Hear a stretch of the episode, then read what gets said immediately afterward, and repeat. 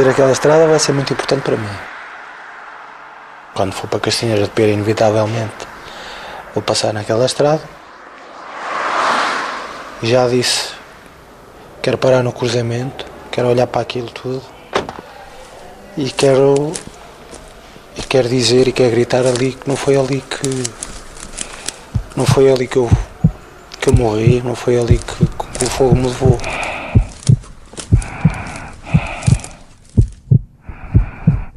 Qualquer pessoa que enfrenta o fogo e combata um fogo sabe que o fogo parece que está ali para nos comer. É sempre a impressão que nós temos. E, e quero muito passar naquela estrada. É ali que vai começar o meu luto. É um assunto que, que as pessoas e vocês jornalistas devem voltar muitas vezes, que é para não nos esquecermos. É muito importante não esquecer e, e reviver a situação para mim, em alguns pontos é doloroso, mas é como se fosse um espírito de missão fazer relembrar estas, estas tragédias, principalmente Pedrógão, por onde passei. Rui Miguel Medeiros Antunes Rosinha, 40 anos, nascido em Coimbra, mas vivi em Castanheira de Pera. E se, se cá fiquei,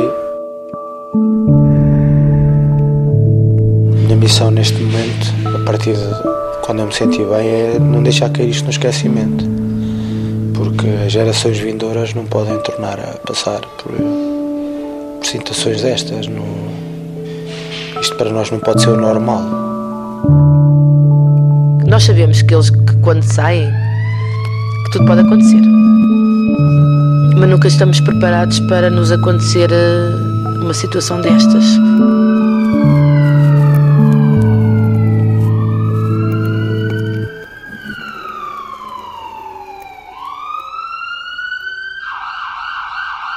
Meu nome é Marina Antunes Rodrigues, tenho 39 anos, trabalho no Jardim de Infância Caixeira de Pera, sou casada com o Rui Rosinha, subchefe de Caixanheira de Pera, que teve um acidente nos bombeiros no dia 17 de junho. Tenho dois filhos, um com 9 e um com 13, e continuamos em stand-by à espera do Rui. Aquele dia começou com um dia normal de trabalho, que eu trabalho ao sábado. Sou também responsável pelo mercado municipal lá de Castanheira.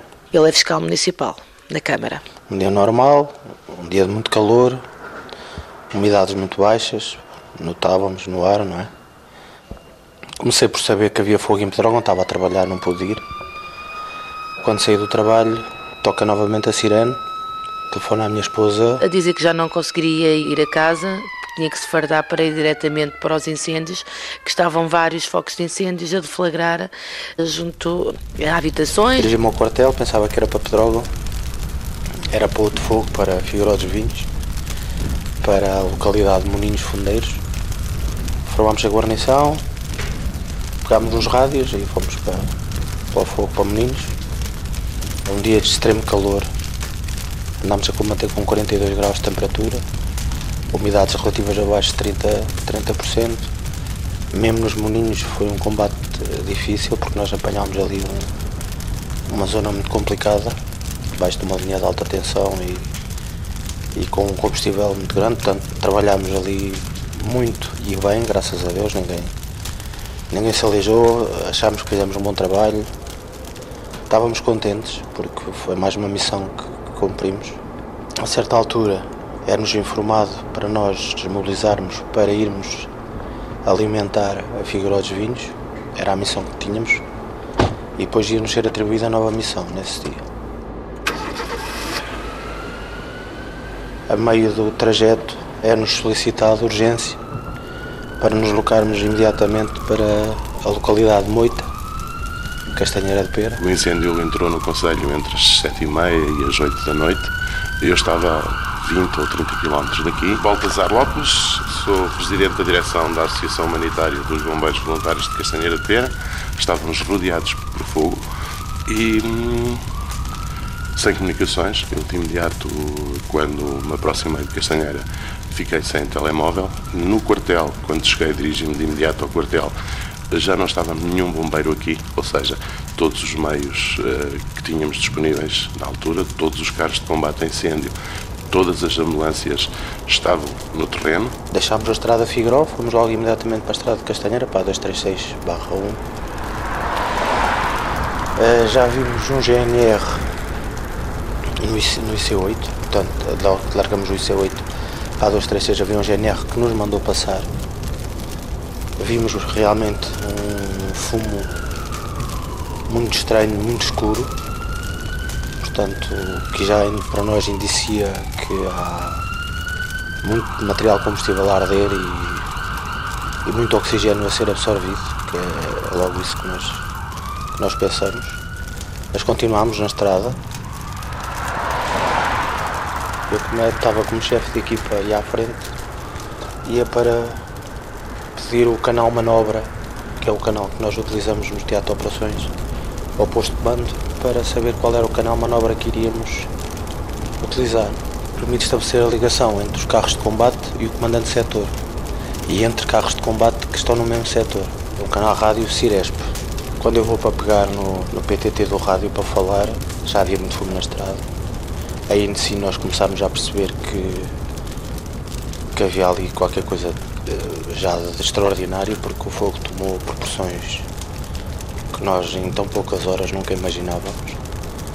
Quando eu pego no PTT, eu olho e é que vem o carro, o carro que nos embateu, vem totalmente desgovernado, já vem a fazer peão na estrada. O carro embate-nos, nós ficámos ali um bocado desorientados ainda durante uns segundos dentro do carro. E eu naquele entretanto olho para a direita e vejo que realmente o fogo vem com uma grande intensidade, uma grande velocidade. Começo a sentir calor, um calor muito grande o fogo vinha numa velocidade extrema mesmo. Uma coisa que eu nunca vi. Eu tenho 24 anos de bombeiro, nunca assistia a uma velocidade tão grande do incêndio como naquele.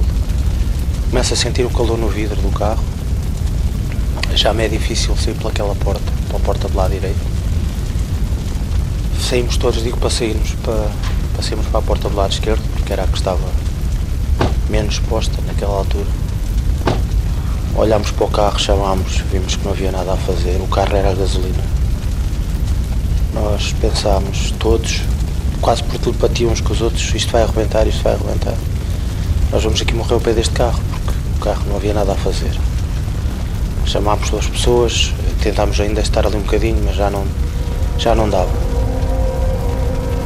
Às 8h13, precisamente, eu estava na varanda, o meu filho chegou ao pé de mim, o meu filho mais velho, a dizer que o pai que estava aos gritos, a dizer que estava a morrer. Não é normal, eu nunca levo o telefone para a frente de fogo, fica sempre dentro do carro.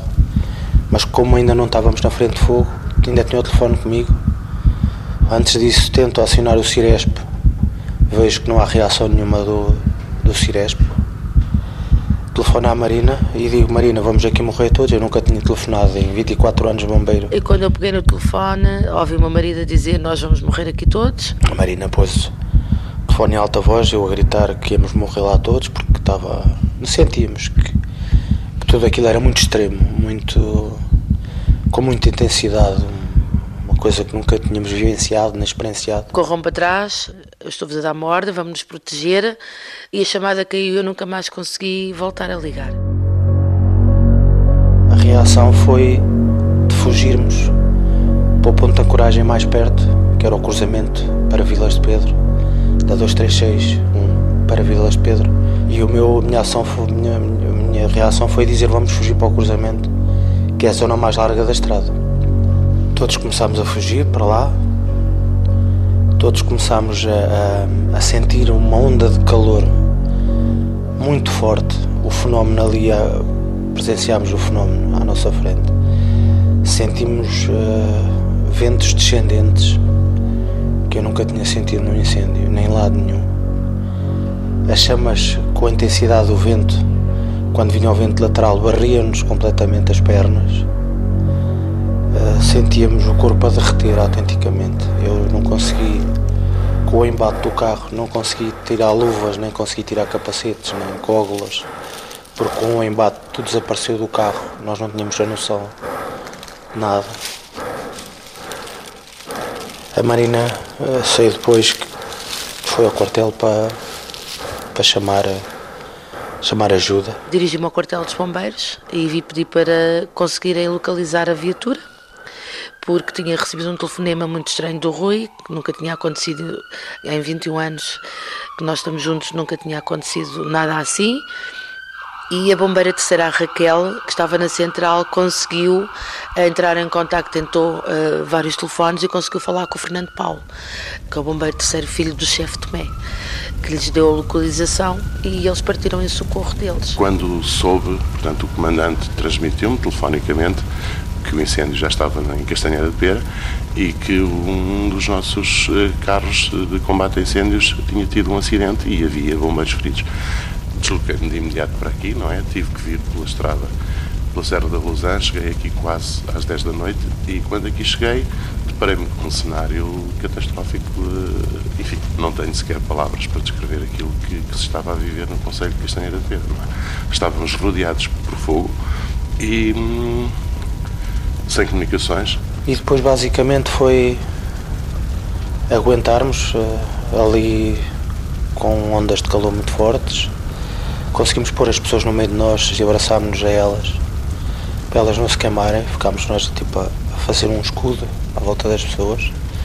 Elas, graças a Deus, não se queimaram. Mas pronto, nós ficámos um bocadinho mais postos com isso.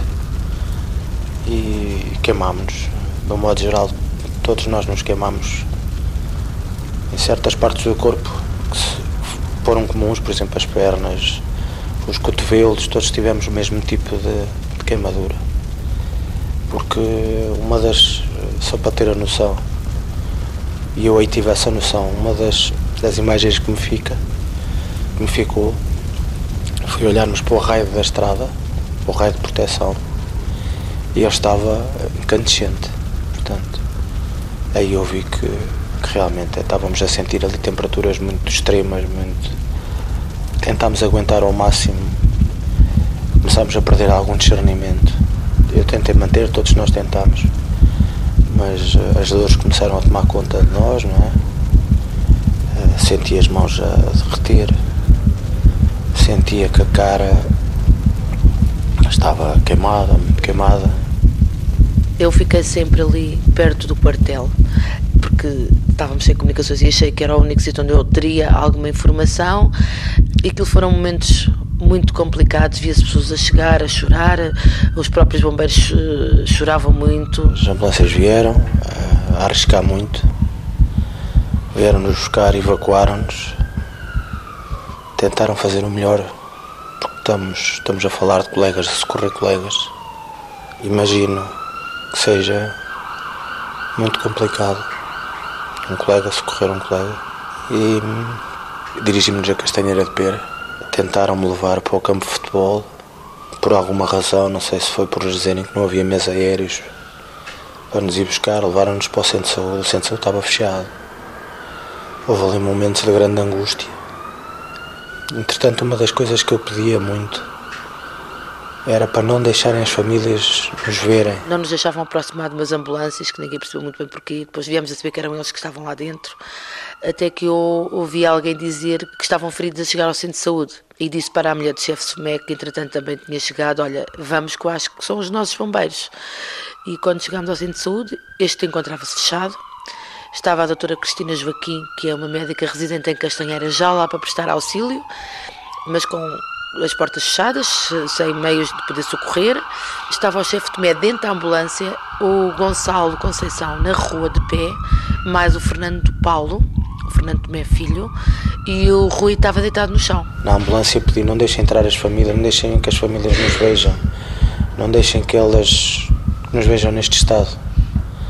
Mas uh, isso foi quase impossível. Uh, passado pouco tempo estar no centro de saúde, uh, aparece a Marina, a minha esposa. Eu conheci-o pelos pés e pelos gritos. Quando eu me aproximei dele, ele não era identificável pela cara. A cara estava completamente desfigurada, toda preta, toda empolada, os lábios, os olhos muito queimados, o nariz e as mãos. Foi aquilo que eu consegui visualizar. As mãos estavam completamente desfeitas. Aparece o meu filho mais velho que foi com ela. Sou António Rosinha, tenho 13 anos. E vemos ali numa situação acho eu que deve ter sido muito, Muito difícil, não é? Deitou-se em cima do pai. Chegou-se ao pé de mim, abraçou-me na maca. Uh, não chorou, mas disse-me. Disse para eu não morrer.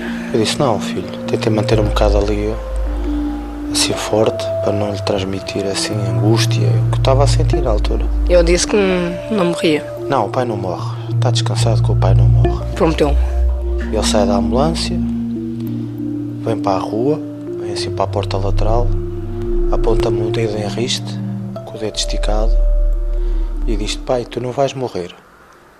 E sai dali, pronto, nunca mais ouvi nesse dia. Eu disse que não morria. Prometeu. Quando soube que, que aconteceu, reagi mal. Comecei a chorar muito e, e na escola, quando eu estou a fazer os testes, às vezes começo-me a lembrar das coisas. E, depois. Aquela última frase que meu filho me disse: Pai, tu não vais morrer, acho que me deu. Acho que me deu muita força, mesmo inconscientemente. Acho que me deu muita força e se calhar foi a isso que eu me agarrei, possivelmente. Uh, acho que foi o. Acho que foi a frase certa para me ajudar. A Marina vem, eu já estava farto de dizer que tinha lentes de contacto. Já me estava a fazer uh, dor nos olhos. A Marina teve a coragem que mais ninguém teve, foi tirar-me as lentes. Foram momentos complicados. A adrenalina, quando se foi embora, as dores tomam mesmo conta de nós. Pedi a colegas para me, para me matarem, que eu já não aguentava mais as dores. Pedi a dois colegas. Já lhes pedi desculpa, porque isso é uma coisa que não se pesa a ninguém, não é? Mas na altura era, era o que me. Era o que, era o para acabar com aquilo, era o que me vinha à cabeça. Uh, depois tive dois colegas muito fortes estiveram comigo na ambulância, onde tiveram a meter água por cima, a tirar uma roupa, a hidratarem-me o máximo que conseguiam.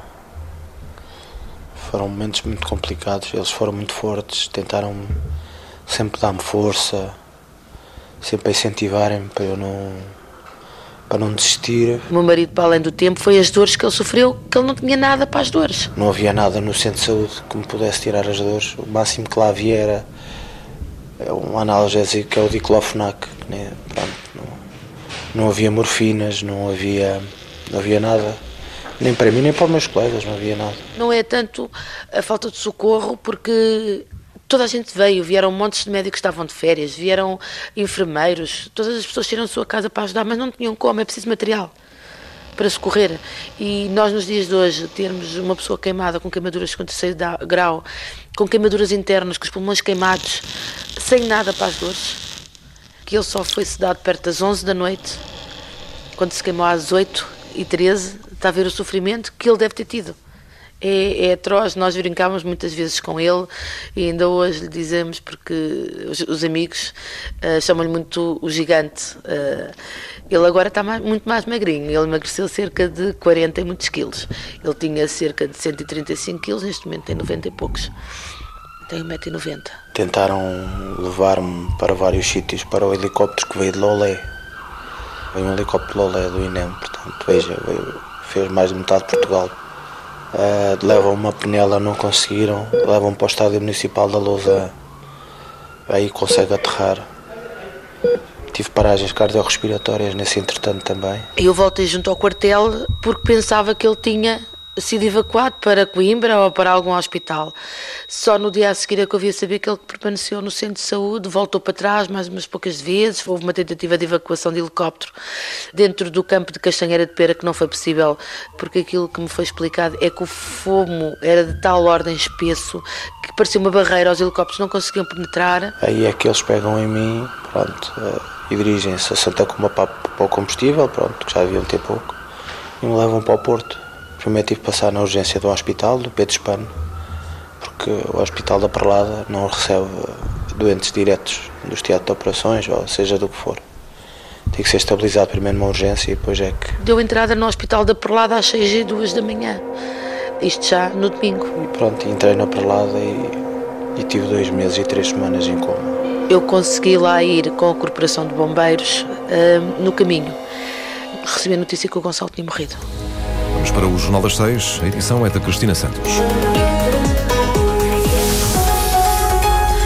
Bombeiro que estava internado em estado grave não conseguiu sobreviver aos ferimentos, aumentando assim o número de mortos eh, vítimas do incêndio de Pedrógão Grande. 63 pessoas morreram. As informações prestadas aos jornalistas... Era o bombeiro que ia com ele dentro do carro. Eram amigos de infância, foram criados juntos.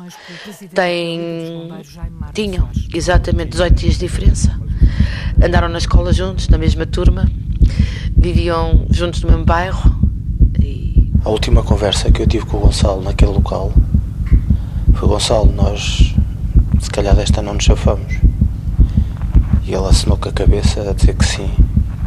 Porque nós todos tínhamos a noção que podiam ser ali os últimos minutos. Para além de tudo, seria como é que ele iria reagir quando soubesse. Quando eu acordo do coma, portanto, naqueles primeiros dias, e quando consigo falar, porque estava entubado. A primeira coisa que ele me perguntou foi pelos filhos e pelos colegas. Queria saber a realidade das coisas, o que se tinha passado. Não se calava aí o Gonçalo e o Gonçalo e o Gonçalo e o Gonçalo está bem. Mas o Gonçalo está bem, como é que. Porque ele não tinha ideia que, de nada que tinha acontecido, não é? E o Gonçalo era dos poucos que caminhava. E ele não se calava com o Gonçalo. Perguntava por todos, mas e o Gonçalo? E o Gonçalo parecia que ele esteve ali 15 dias até eu ser autorizada a contar-lhe a verdade. E foi terrível ter de estar a mentir, porque ele perguntava pelas pessoas e por, e por as coisas e eu dizia-lhe que estava tudo bem. E, e tinha que inventar histórias. Depois ele, nós tínhamos que nos revezar nas visitas e ele, quando apanhava outra pessoa, perguntava-lhe para ver se nos apanhava a mentir ou se nos apanhava em incoerências e não foi fácil até que uh, tivemos que lhe contar quando ele passou à enfermaria e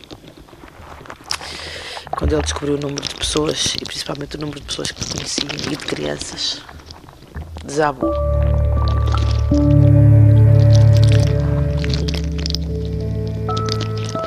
As pessoas lidam com estas coisas de maneiras diferentes e eu achei que enfrentando tudo o que se tinha passado para mim era mais fácil, não era fugir era sim tentar saber tudo. E quando eu consegui ter essa informação toda, consegui formar a, toda a história na minha cabeça, é? e, e, aí sim, aí fiquei mais calmo, chorei muito, um, sozinho, mas foi a maneira que eu encontrei para me, para me acalmar. E só assim é que eu consegui encadear a história toda na minha cabeça. A resistência que ele teve com quatro paragens cardíacas, com dois pulmões queimados, com os rins a fazer. Ele fez diálise um mês e tal. Estava com o ventilador, o ventilador já não conseguia compensar a parte pulmonar. Minha esposa é informada que eu tenho que ser transferido de urgência para o Hospital de São João para me ligarem ao pulmão artificial que é único no país, há várias, há várias eh, máquinas daquelas, mas não com a capacidade que tem aquela do Hospital São João. Estou ligado também à ECMO. No total, eh, documentadas, tenho quatro paragens cardiorrespiratórias. Ele foi logo operado quando chegou, às mãos e à cara. Na altura, aquilo que o Dr. Paulo Souza, que foi cirurgião que o operou, fez foi um peeling em que lhe arrancou e ele foi desbridado até, até começar a nascer a pele nova. Foi refeito o nariz, a boca, que era o que estava mais destruído, e a parte das orelhas, a cartilagem. O que tem sido muito é a parte das mãos, que foi operado várias vezes, com certos para salvar os dedos que neste momento tem, embora não tenha a função total das mãos e possivelmente nunca virá a ter, teve com o posicionamento que ele teve que estar sentado por causa da ECMO, ganhou uma escara na zona da sacro, que fez com que ele tivesse que ser submetido a algumas cirurgias para tapar, fazer retalhos para tapar. E isso levou a um posicionamento na lateral, o que abriu uma nova escara em cada anca, que neste momento é o que está a ser tratado. Eles estão a fazer retalhos, retirar músculo para encher e tapar a, a zona das escaras por causa dos posicionamentos. Portanto, mais dois buracos, não é? Tem sido uma guerra desde aí, tentar debelar estas, estas feridas. Acho que estou na fase final para debelar essa úlcera de pressão à direita. Acho que estou no caminho certo, espero eu. E essa é a minha preocupação, não é? Voltar a ter uh, os bombeiros com saúde e que possam continuar as suas vidas, não é? Sobretudo a sua família, porque eles estão no hospital, mas depois têm a família a sofrer também cá fora, não é? O caso, por exemplo, da Marina e dos filhos, uh, desde que isso aconteceu até hoje, a vida deles alterou por completo. Eles pararam de viver naquele dia e hoje a única coisa que fazem e a única preocupação que têm é com o Rui, é com o marido, é com o pai. E isso é muito complicado. Ah, até logo. Se Deus quiser, boa viagem. Adeus, minha senhora. Adeus, obrigada. E portanto, a Marina tem feito este trajeto todos os dias, não é? Sim, sim. Para Coimbra, sim. E antes para o Porto. E leva sempre o almoço? Uh, agora nesta fase sim, porque o Rui enjoou a comida do hospital, já não consegue, então levo-lhe sempre a comida, um miminho. Esperamos que a alta venha antes do Natal. Estamos a tentar tratar da situação, porque o Rui, a nível de mobilidade, continua com uma mobilidade muito reduzida. Ainda só deu alguns passos neste momento também voltou a não dar porque teve que fazer uma nova cirurgia. Estamos a tentar eh, arranjar porque precisamos de uma cadeira de rodas precisamos de andarilhos. Temos uma poltrona que nos foi cedida por uma clínica de diálise que renovou, mas precisamos de um sofá para ele estar sentado, porque não se pode sentar devido às escadas e aos buracos que tem numa cadeira normal. E como a minha casa é no primeiro andar com escadas, é impossível. Quando o Rui voltar para casa e para lá. Então, neste momento, vamos ter que acampar aqui em casa da minha mãe. Eh, já cá estou com os meus filhos, até porque eu passo muito tempo fora de casa eh, e para eles também não, não estarem não estarem sozinhos ou não serem obrigados a ir tanta vez para o hospital, não é? Temos ficado aqui para eles manterem um ambiente mais familiar, mais aconchegado, se sentirem mais protegidos. Boa tarde. Boa tarde. Boa tarde. Tudo bem? Como é que é, menino? Jorge, estás bom? Aquilo que eu lhe posso dizer a nível de apoios, eh, neste momento ainda não, não tivemos apoios, eh, eu não tive de apoios nenhums, tirando o ordenado do, do Rui que está a ser pago, não houve qualquer tipo de apoios. Agora, a nível hospitalar, o Rui tem tido um tratamento, uma coisa, não posso queixar. O Rui é um caso clínico extremamente grave e, e, que tem tido uma taxa de sucesso excelente. Nunca lhe faltou nada, desde o problema das camas, porque ele tinha tido o problema da cama de ser muito grande, nunca caber na cama. O próprio Ministro tem disponibilizado tudo o que é necessário para o tratamento deles a nível hospitalar, as equipas, a forma como, como eles são tratados. É assim, eu pessoalmente não, que é neste momento é o que me interessa é a parte hospitalar, que é onde ele está ainda, não é? Posso lhe dizer que o Rui tem tido tudo o que necessita, tem um tratamento de excelência. Sou diretor dos bombeiros desde 2006, portanto, quase há 11 anos. Nós recebemos cerca de 70 mil euros que nos foi entregue e que não, não nos disseram para quê.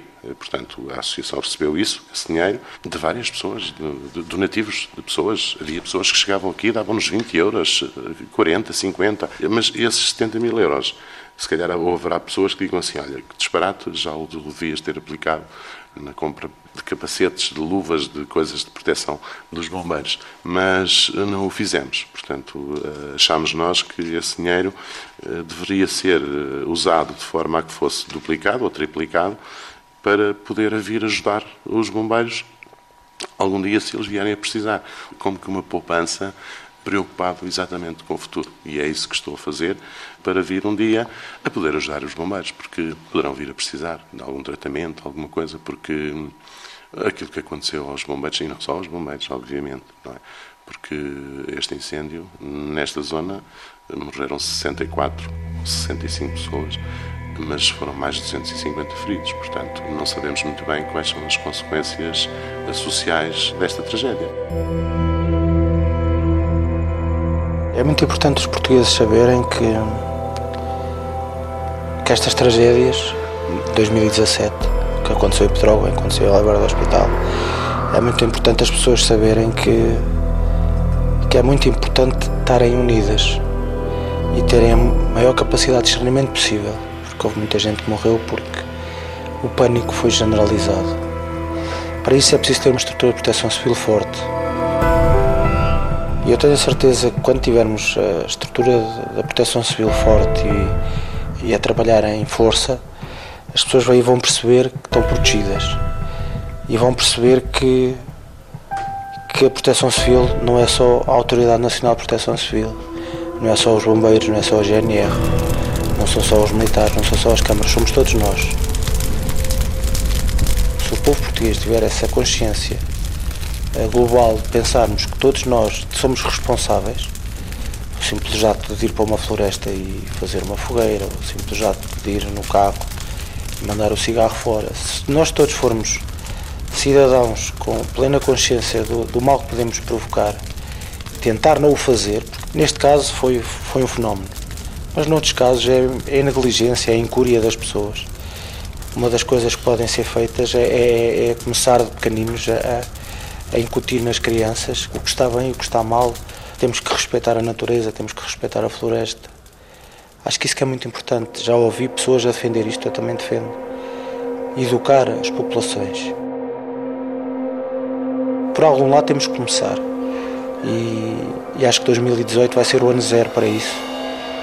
Temos que mudar muitas atitudes. Tem que se valorizar o dia de hoje, porque não sabemos se chega o dia da manhã. Acho que foi a grande lição que nós aprendemos aqui.